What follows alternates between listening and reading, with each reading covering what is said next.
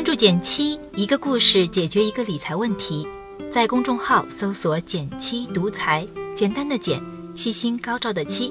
关注后回复“电台”，十本电子书，请你免费看。上个周末，我跟一位九零后美女 K 约了顿饭。身为职业美食博主的她，早在两年前就靠吃吃喝喝、拍拍照，月入过万，非常让人羡慕。每次看他的朋友圈，都是网红美食、五星酒店、春天般甜美的滤镜，光是看看就让人心情大好。但这次见面，他却变得愁眉不展。原来他面临着被失业的窘境，不仅手上已经安排好的几个广告泡汤了，未来的博主生意也不好做了。具体是怎么回事呢？其实。美食博主曾经只是他的一个副业。大学毕业的第一份工作，他没有选择外企，而是进了一家互联网创业公司，做社群运营。之所以挑选这样一家公司，恰是因为他们专注于上海本地的吃喝玩乐。当时的 K 心想，能一边工作一边接触到最网红的美食，应该非常幸福。所以，即使月收入只有五千，他也义无反顾地投身其中。因为工作的关系，他接触到大量社交网络平台，并与其中不少小有名气的博主建立了联系。在成功打入博主圈后，可以开始思考如何把自己也打造成一个美食博主呢？为此，他花了近两年的时间，不断通过微博、小红书等平台学习并模仿成功博主的行文和拍照风格。渐渐的，粉丝多了起来。在他拥有了一万粉丝后，也接到了作为博主的第一支广告，并拥有了第一笔五百元的副业收入。虽然不多，但也让他有了“功夫不负有心人”的喜悦。此后，在坚持不懈的维护和努力下，他的粉丝数稳定在了十万人，每月广告收入也顺利破万。靠着吃喝玩乐、拍拍照，副业收入就能超过主业，为何不全职来做呢？于是，他向公司提出离职，并成为一名自由职业者。一开始的半年，脱离了创业公司的九九六，他感到前所未有的自由，每天能睡到自然醒，工作时间自己把控，能接的广告数量也增加了，而且即使少了一份收入，每月的进账也相差无几。但慢慢的，他也发现做一名自由职业者并没有想象中那么美好。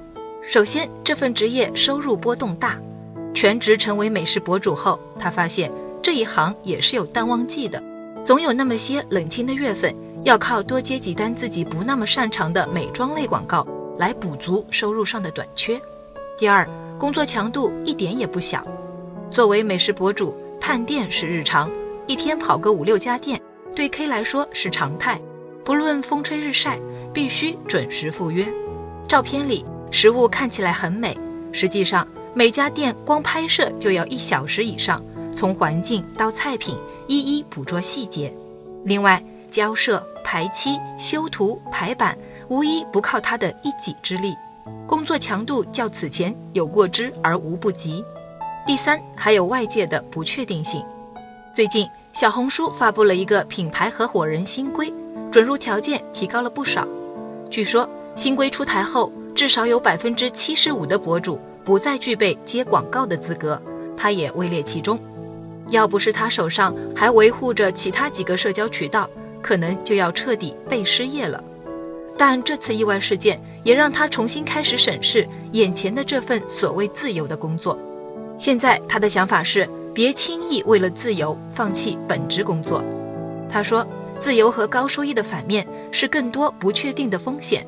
脱离公司之后，孤军奋战，才发现任何一个环节都需要操心，任何风吹草动。都可能把自己击垮。原有的本职工作虽然工资不高，但至少温饱无忧，让他拥有更多的心力去拓展自己感兴趣的副业。如今每一单推广都决定了当月收入，层出不穷的新博主又让他感受到巨大的竞争压力。于是他才发现，曾经按部就班的稳定工作反而显得容易许多。这就让我想起领英创始人霍夫曼提出的一个 A B Z 理论，在他看来，任何人对自己的职业规划都至少该做好三手准备。：A 计划是你的本职工作，以及基于此的长期规划，它是你基本生活的保障。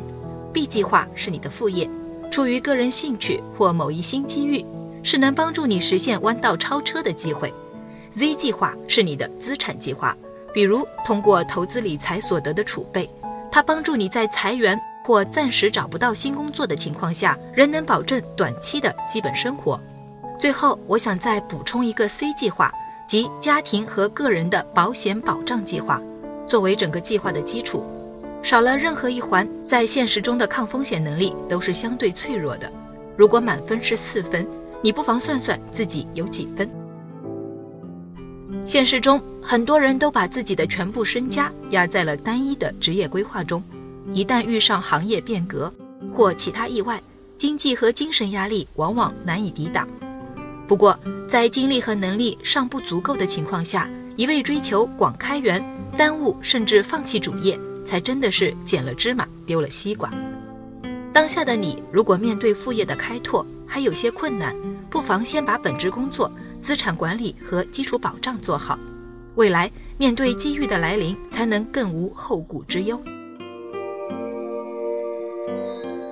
好了，今天就到这里啦，右上角订阅电台。我知道明天还会遇见你，微信搜索并关注“减七独裁，记得回复“电台”，你真的会变有钱哦。